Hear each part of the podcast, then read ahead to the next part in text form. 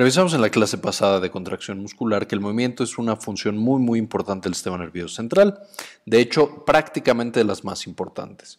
Y es por esto que una gran cantidad de partes o de núcleos diferentes en el cerebro van a participar en el control o en la modulación de este proceso.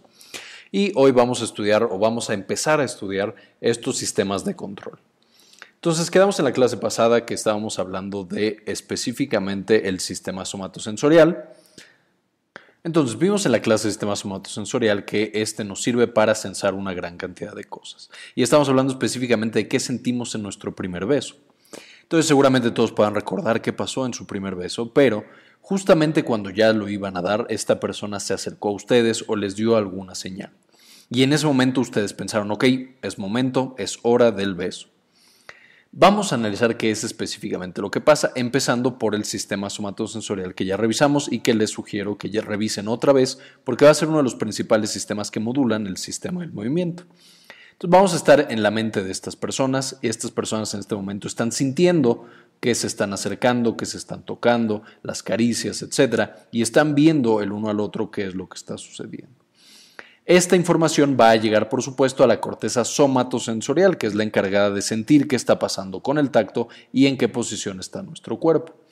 Y a partir de que nosotros llegamos esta sensación al, cerebro, a la corteza somatosensorial de que me está tocando el cuello, se está acercando hacia mí, está muy muy cerca, entonces necesitamos actuar y activar una serie de sistemas motores. Y vamos a tener principalmente dos sistemas motores. No solo uno, aquí va a haber dos. Va a haber un sistema motor específico que se va a encargar de los movimientos finos, de estos movimientos muy precisos que necesitamos hacer, por ejemplo, mover los labios o la lengua de una determinada manera para hablar y decirle a la persona, oye, te voy a dar un beso, o para besarla directamente, pero también movimientos finos, por ejemplo, los necesarios para tocar un piano, o tocar algún otro instrumento, o escribir en una computadora, o cosas muy, muy finas. Y vamos a tener otro sistema aparte que se va a encargar de movimientos mucho más gruesos, mueve grandes grupos musculares y en general se encarga del equilibrio y de la postura. Evidentemente, para que nosotros podamos dar nuestro beso necesitamos de ambos sistemas. No solamente es mover los labios, sino que necesitamos mover nuestro cuerpo hacia adelante, inclinar la cabeza, no perder el equilibrio y caer en ese momento y dar el beso.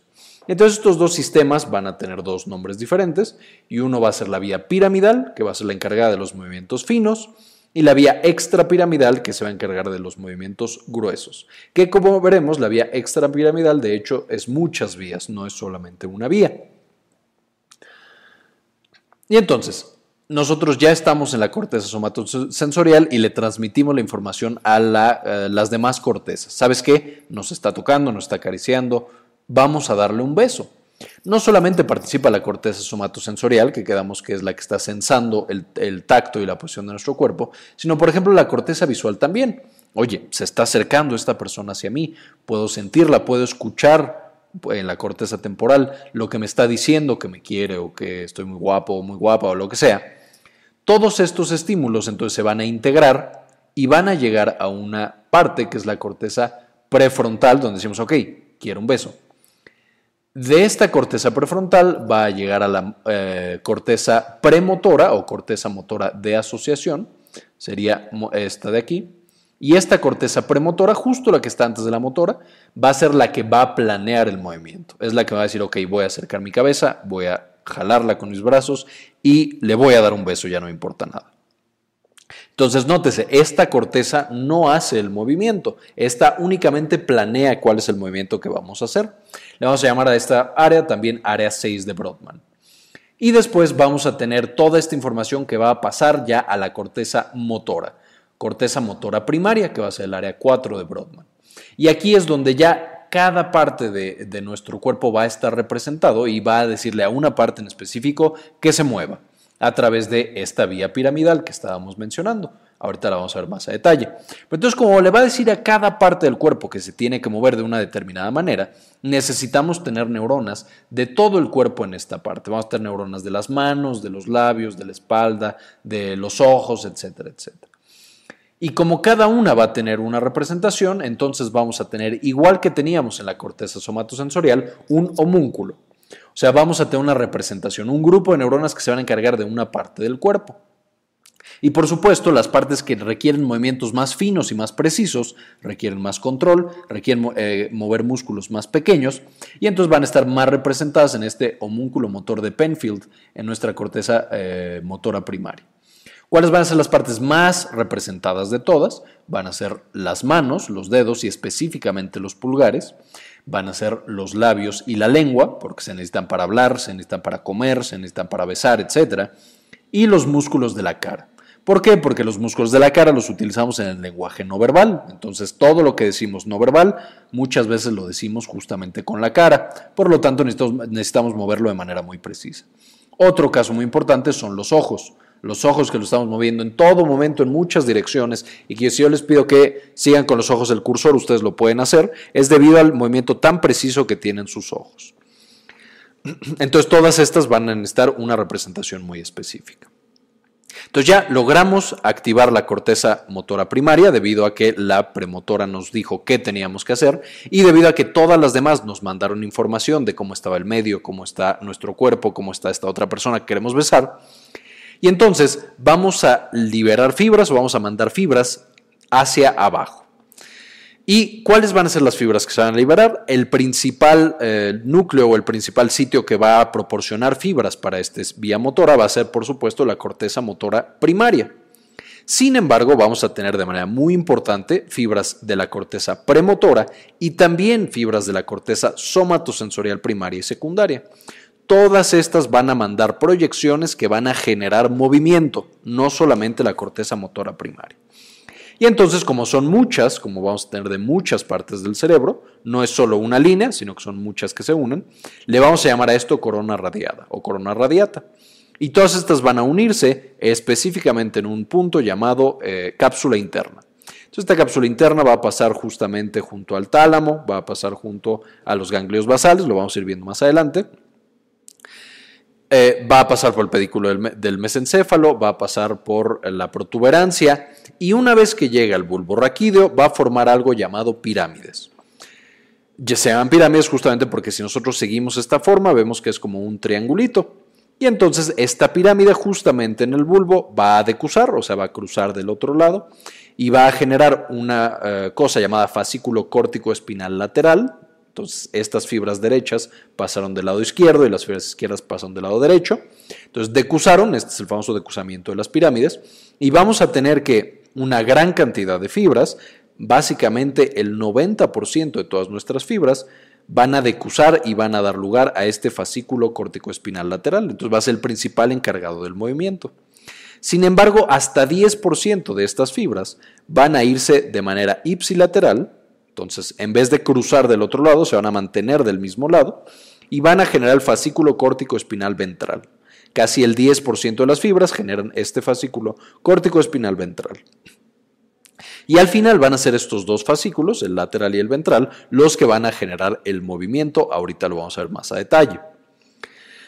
Ahora, así como en el sistema somatosensorial nosotros teníamos dos sistemas, teníamos el sistema que se encargaba del cuerpo y el sistema que se encargaba de la cabeza, en el sistema motor también va a haber exactamente la misma diferencia.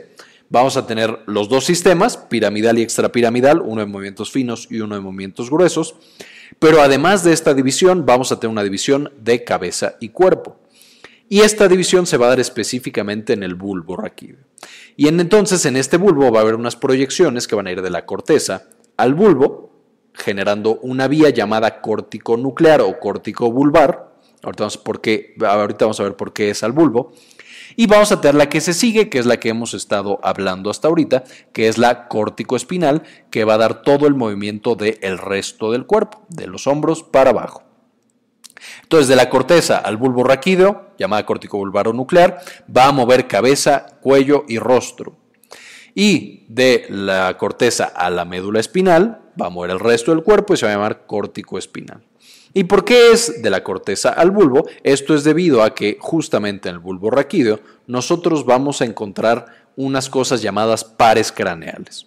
Entonces nosotros tenemos aquí nuestra vía córtico espinal, bueno, la que se va a convertir en la vía córtico-espinal, también muchos la llaman así desde arriba, pero vamos a decir, esta es la vía córtico-espinal, entonces esta es la que está trayendo todos estos mensajes motores, y esta se va a contactar en el bulbo con los famosos pares craneales. Por ejemplo, cuando nosotros queremos mover eh, los ojos, se, conecta con el eh, par craneal del núcleo abducens. Cuando nosotros queremos mover la cara, por ejemplo, se va a conectar con el nervio facial y así nosotros vamos conectando esta vía motora con cada uno de los pares craneales. Y evidentemente los pares craneales, justamente aquí tendríamos el corte, estos serían todos nuestros pares craneales, ya tendremos una clase especial de pares craneales, pero básicamente son los que hacen las cosas nerviosas en el cráneo. ¿Y cuáles van a ser los principales con los que va a estar conectado esta vía córtico-vulvar? Pues va a ser el 3, el 4, el 5, el 6, el 7, el 9, el 10, el 11 y el 12. O sea, todos los que tienen un componente motor van a tener un contacto con la corteza a través de este eh, núcleo córtico espinal y van a tener contacto con la corteza de esta manera. Y entonces, por ejemplo, cuando nosotros queremos mover los ojos de la corteza, se manda un mensaje al bulbo y en estos eh, vía córtico vulvar vamos a mover los pares 3, 4 y también el 6. Si nosotros queremos masticar o tragar, vamos a mover el 5, el trigémino, que tiene algunos componentes motores.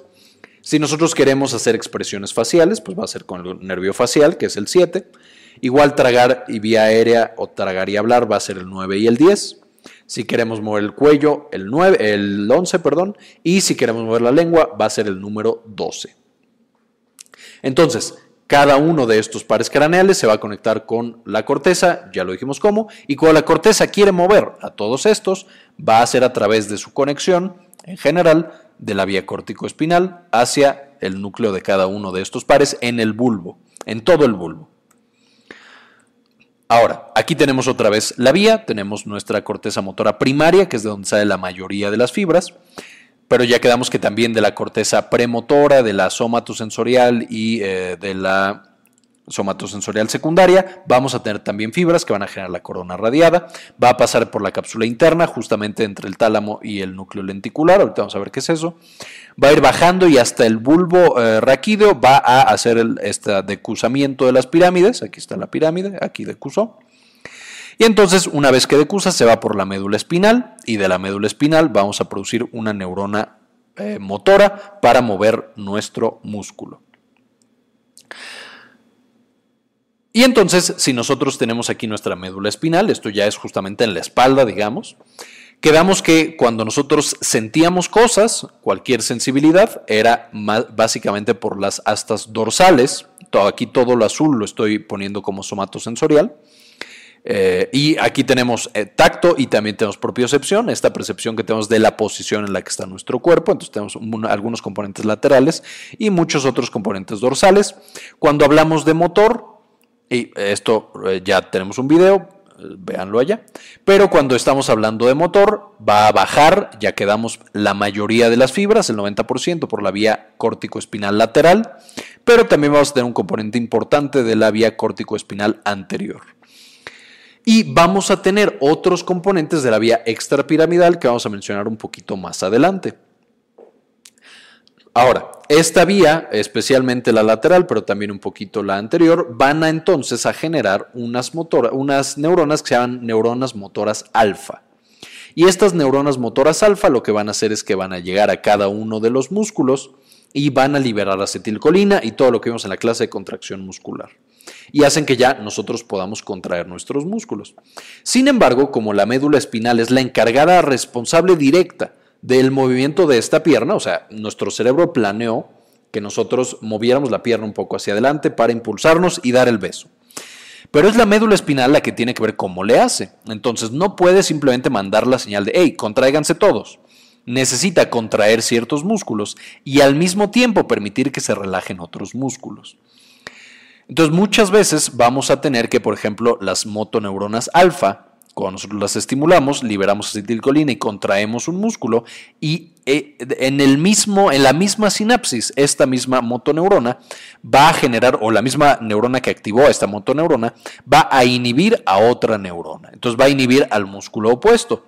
Si nosotros contrajéramos este y este al mismo tiempo, pues nuestra pierna no se mueve. Entonces tenemos que contraer uno e inhibir el músculo contrario para que nosotros generemos este movimiento. Y una vez que nosotros generamos este movimiento, todos los sistemas propioceptivos y de tacto van a mandar esta aferencia y va a avisar cómo se generó ese movimiento. Entonces, en base al movimiento que hayamos generado, hay una retroalimentación positiva o negativa y podemos cambiar cómo estamos haciendo este movimiento. Entonces, de manera muy muy rápida, en la periferia, la médula espinal es capaz de sensar cómo se hizo este movimiento y ajustarlo. A estos reflejos le vamos a llamar eh, reflejos espinales. Y ¿Cuál, ¿Qué es lo que podemos ver o cuál es un ejemplo clásico de estos reflejos que tenemos en la médula espinal? Es el reflejo patelar. Entonces, por ejemplo, cuando nosotros vamos al médico, este médico nos pega justamente en este huesito, que es la patela, y este huesito tiene un nervio, eh, tiene un nervio que sensa eh, una gran cantidad de cosas. Entonces, cuando el médico lo golpea, engaña al nervio, este nervio piensa que está siendo activada de manera muy, muy importante la pierna, demasiado tal vez, manda la señal a la médula espinal y dice, hey, nos están activando mucho o nos están activando poquito, activa o más bien modifica la función de una interneurona y entonces vean lo que hace. Aquí nosotros activamos a esta eh, neurona de la propiocepción, activamos a esta neurona motora alfa, entonces, hey, contráete, y al mismo tiempo activa a una interneurona, esta interneurona inhibe a otra neurona motora alfa que iba al músculo opuesto. Entonces nosotros tenemos la contracción de este músculo y la relajación de este, generando que nuestro pie suba. Tengamos este pequeño movimiento típico de cuando nos explora el médico. Y entonces este tenemos un pequeño ciclo. Ahora, si nosotros lo viéramos de manera funcional, nosotros vamos caminando y de repente pisamos un juguete que está ahí tirado, o una astilla, o lo que sea que está ahí tirado. Evidentemente nuestro pie tiene estas neuronas sensitivas, mandan el mensaje a nuestra médula espinal y la médula espinal ahora no solamente tiene que integrar lo que está pasando en esta pierna o lo que va a hacer esta pierna, sino que tiene que integrar lo que está pasando en la otra. ¿Cómo lo hace? Básicamente por las astas eh, dorsales va a entrar esta información y vamos a ver que va a activar a cuatro neuronas diferentes.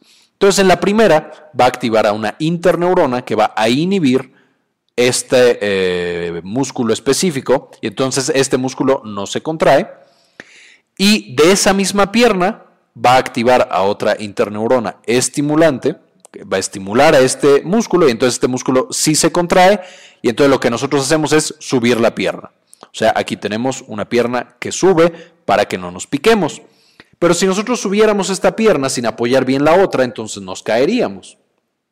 Todo lo que hace esta misma neurona es que estimula a neuronas del otro lado, una interneurona de nuevo inhibitoria al músculo opuesto y una interneurona excitatoria al músculo que queremos contraer. Entonces bajamos con firmeza este otro pie y no nos caemos. Si pasara lo opuesto, ahora picamos esta pierna, pues entonces hay una sensibilidad que hace que contraigamos esta pierna y ese mismo eh, neurona haría que eh, estiráramos esta pierna para detenernos. Entonces estamos integrando los reflejos de ambas piernas. Y si lo pensamos, de hecho, hay un ejemplo muy evidente. Cuando nosotros caminamos, justamente es lo que estamos haciendo. Contraemos esta y estiramos esta, y al mismo tiempo, o en el siguiente paso, contraemos esta y estiramos esta. Y entonces son estos mismos sistemas que a veces ni siquiera lo tenemos que pensar. Caminamos de manera prácticamente automática porque es la médula la que está generando la mayoría de los movimientos simplemente siendo supervisados por nuestra corteza motora. Y algo muy importante, esta supervisión de la corteza motora la vamos a tener todo el tiempo. Sin embargo, cuando hay eh, los bebés que están recién nacidos o cuando tenemos a una persona que tiene eh, la corteza motora lastimada y entonces ya no tiene estas entradas desde la corteza que le dicen, hey, los reflejos tienen que estar así, no se pasen, no hagan demasiados reflejos. Entonces, si nosotros quitamos esta supervisión que genera la corteza, nosotros podemos encontrar en esas personas la aparición de algunos reflejos que no son normales. Podemos, no en una patología, pero en los bebés, que la corteza no está completamente desarrollada todavía, encontramos una serie de reflejos que se llaman reflejos primitivos, también llamados o conocidos como reflejos atávicos. Por ejemplo, los bebés cuando nosotros les ponemos algo en su mano, es por reflejo que lo agarran, llamado reflejo de prensión. Tenemos también, por ejemplo, cuando le volteamos la cabecita a un bebé, en este em, reflejo de eh, tonicidad asimétrica del cuello, el bebé va a estirar el bracito que tiene o para donde está viendo. También cuando nosotros agarramos de los hombros a un bebé y lo ponemos sobre el piso, el bebé como que camina. Y esto es porque la médula espinal, sin participación del cerebro, está acostumbrada a tener estos reflejos que lo, hacen hacer ciertos movimientos. También, por ejemplo, si nosotros estimulamos la planta del pie del bebé, la planta se cierra como si fuera una manita que está tratando de agarrar. ¿Cuál es el origen de estos? Por ejemplo, se piensa que es de nuestros ancestros como changuitos, que era que cuando nacían tenían que agarrarse con pies y con manos de las ramas. A nosotros seres humanos ya no nos funciona, pero pareciera que nuestra médula aún recuerda estos reflejos. Hablando ahora sí de una patología, ya lo vimos en la clase infarto cerebral, pero cuando un paciente pierde por el infarto la corteza, empieza a tener estas contracciones muy muy fuertes de los músculos llamados espasticidad. Y esto es justamente porque la médula empieza a hacer reflejos demasiado intensos, demasiado fuertes, no funcionales, porque ya no tiene esta supervisión cortical. A la vía extrapiramidal quedamos que está encargada de estos reflejos, eh, perdón, esta modulación del tacto eh, o más bien del movimiento grueso. Entonces todos estos movimientos para eh, mantener el equilibrio, mover músculos grandes para caminar, etcétera, está llevado por la vía extrapiramidal. Además de esto, la vía extrapiramidal también modula la función de la vía piramidal. ¿Cuáles van a ser los componentes? Vamos a tener principalmente cinco núcleos que van a estar en el bulbo y vamos a tener dos sistemas extra que ahorita voy a mencionar. Primero vamos a tener el sistema vestíbulo espinal. Este, como bien dice su nombre, va a ir del oído interno, eh, específicamente del núcleo vestibular, hacia el bulbo. Y este núcleo vestibular, eh, perdón, este nervio vestibular que llega al núcleo vestibular, va a contactar con la vía específicamente extrapiramidal, para decirle a este individuo o a este cerebro en qué posición está la cabeza o en qué posición está el oído. por ejemplo, esto nos permite inclinar nuestra cabeza para dar el beso que estábamos mencionando al principio, debido a todo el sistema de equilibrio que mencionaremos ya en la clase de equilibrio que viene pronto. Tenemos también el núcleo tectoespinal, este va de una parte llamada el colículo superior, y este lo que se encarga es de, primero, decir en qué posición están mis ojos. Por ejemplo, mis ojos están volteando a ver los ojos de esta otra persona a la cual le quiero dar un beso pero después este mismo genera el movimiento de los ojos en base a lo que la corteza quiere que hagamos y en base a lo que el cuerpo necesita que hagamos para mantener la posición adecuada.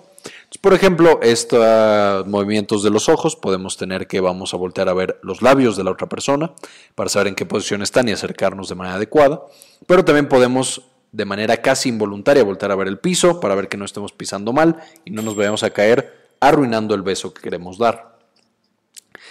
Entonces este es el tecto espinal que es del colículo superior. Y ya veremos la vía del colículo superior cuando veamos ojos más a detalle.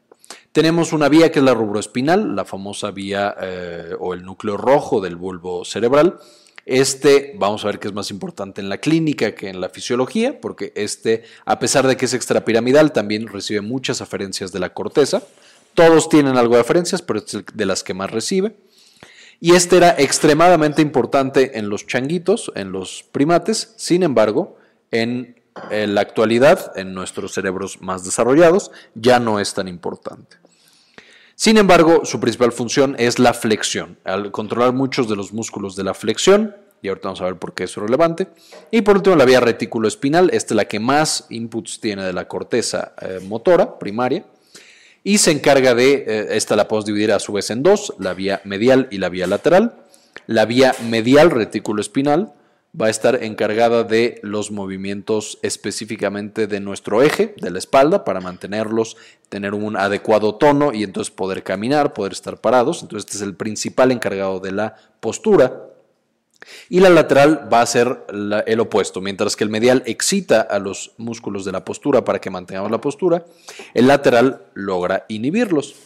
Y este tiene una gran, gran comunicación con es una estructura que vamos a ver ahorita, que es el cerebelo.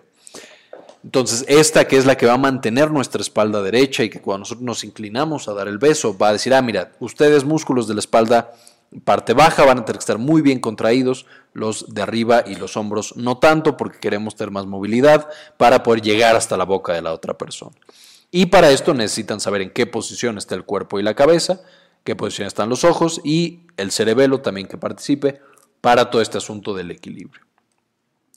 Y tocando de manera muy breve otra vez el tracto rubroespinal que empieza en el núcleo rojo, vemos que todos estos núcleos no empiezan en la corteza motora, sino que empiezan directamente en el bulbo, entonces son más primitivos, entre comillas. Y lo que va a hacer este tracto es que luego, luego de CUSA, se va hacia abajo y va a llegar a la médula espinal a modificar todas estas proyecciones de nuestra corteza. Y lo que tenemos aquí es que el núcleo rojo va a estar encargado de los músculos flexores, sin embargo la corteza cerebral normalmente lo controla y entonces tenemos una flexión adecuada.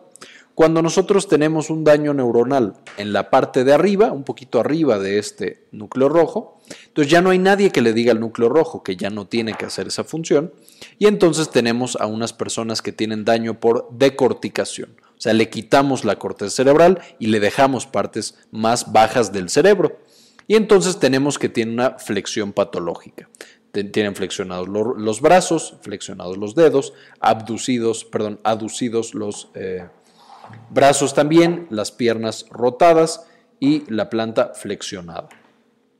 Mientras que si nosotros tenemos un daño abajo del núcleo rojo, como el núcleo rojo se encargaba de esta contracción de la flexión, entonces ahora lo que tenemos es que la médula espinal sale de control y toda la vía reticular y vamos a tener pacientes que están en extensión. Entonces ahora tienen eh, abducción, van a tener extendidos los codos, los eh, flexionadas las muñecas de esta manera y también esta se mantiene, las eh, plantas del pie flexionadas. Y esta se llama posición de descerebración, también muy importante en la clínica. ¿Por qué? Porque cuando tenemos lesión a este nivel, a decorticación, es peligroso porque los núcleos respiratorios también están en el bulbo, entonces es muy riesgoso que el paciente se vaya a complicar.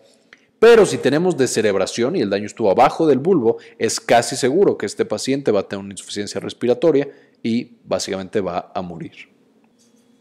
Y entonces si nosotros regresamos a ver qué está pasando en la médula espinal, tenemos que por aquí viene toda la información de la corteza a través del, del tracto lateral y anterior córtico espinal pero vamos a tener todos estos núcleos, el tracto rubro espinal, el tracto retículo espinal, eh, vestíbulo espinal eh, y el ólivo espinal, que no mencioné antes porque no sabemos bien qué hace, pero sabemos que también participa.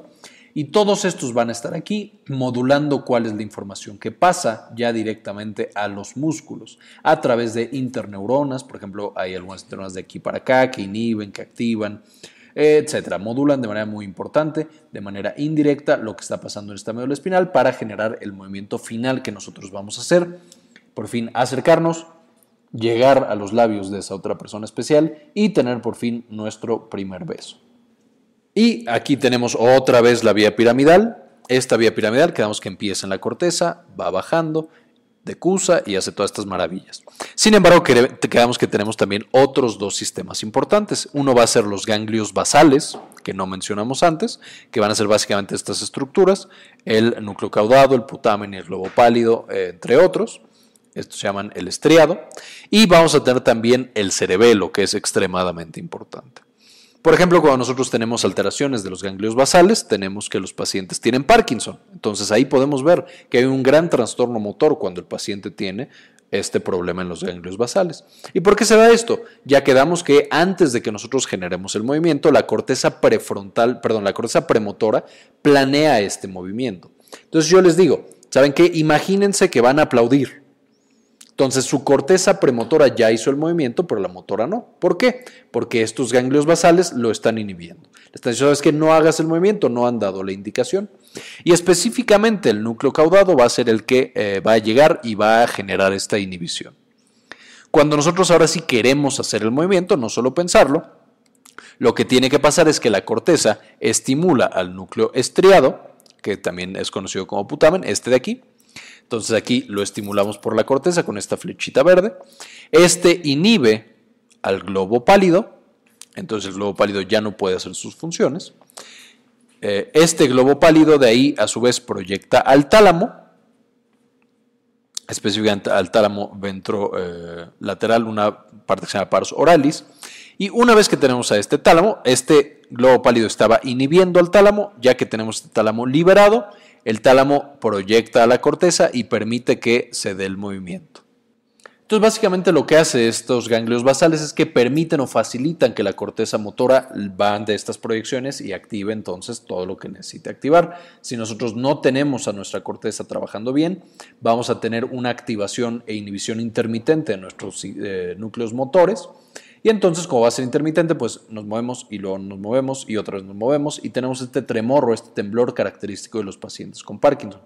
Pero bueno, no me voy a meter mucho porque ya tendremos una clase especial de ganglios basales, porque ya vimos también que el globo eh, pálido participa mucho con núcleo accumbens, el sistema de recompensa. Entonces, este, estos ganglios basales, además de solamente tener una función de movimiento, generan motivación y facilitan el movimiento motivado. O sea, si tenemos ganas de hacer esa cosa, es más fácil que haya facilitación y que pueda suceder, mientras que si no tenemos tantas ganas, es un eh, bloqueo más importante de esta vía motora. Y por último, el cerebelo. El cerebelo también va a participar de manera extremadamente importante en casi todo lo que es el cerebro, pero muy importante en movimiento. De hecho, la mitad de todas las neuronas del cerebro se encuentran en el cerebelo, a pesar de que el cerebelo solo es el 10% de, toda la, de todo el volumen o todo el espacio que ocupa el cerebro. Y se va a comunicar a través de los pedúnculos eh, cerebelosos y va a participar en prácticamente todos los aspectos de el movimiento y de la sensibilidad en específico.